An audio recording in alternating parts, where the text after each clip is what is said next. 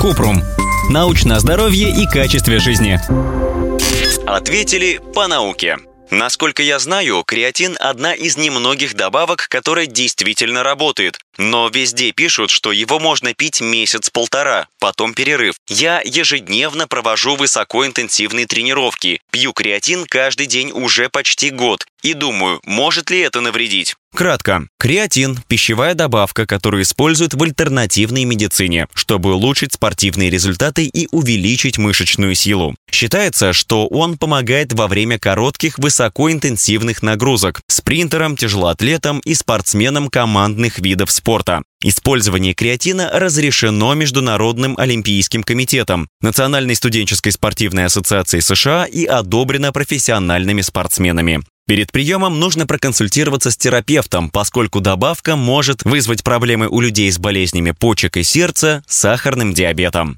Подробно. Креатин – это аминокислота. Организм хранит ее в виде фосфокреатина, в основном в мышцах, где креатин используется для получения энергии. Еще креатин есть в головном мозге, а печень, поджелудочная железа и почки могут вырабатывать около 1 грамма креатина в день. Большинство людей получают креатин из морепродуктов и красного мяса, хотя его уровни там намного ниже, чем в пищевой добавке. Возможно, креатин помогает спортсменам улучшить результаты в гребле, прыжках в высоту и футболе. Однако исследования его влияния на бег, езду на велосипеде или плавание неоднозначны. Впрочем, хоть креатин помогает и не всем спортсменам, данные свидетельствуют, что он не повредит, если принимать его по назначению. Некоторые спортсмены используют метод нагрузки, принимают креатин в больших дозах в течение 2-5 дней, а потом уменьшают поддерживающую дозу. Этот подход используют те, кто стремится к кратковременному повышению спортивных способностей, например, перед соревнованиями. Другой метод предполагает, что спортсмены принимают меньшие дозы в течение продолжительного периода. Это помогает повысить выносливость при длительных тренировках, например, в бодибилдинге.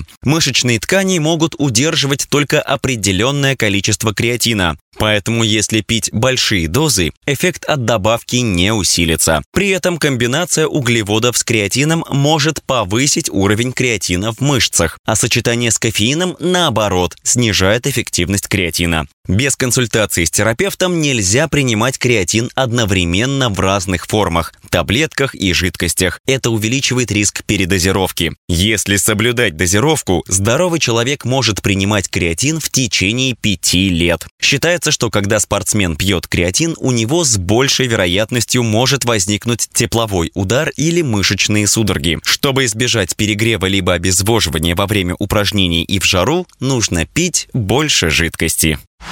Ссылки на источники в описании подкаста. Подписывайтесь на подкаст Купрум, ставьте звездочки, оставляйте комментарии и заглядывайте на наш сайт kuprum.media. Еще больше проверенной медицины в нашем подкасте без шапки. Врачи и ученые, которым мы доверяем, отвечают на самые каверзные вопросы о здоровье. До встречи!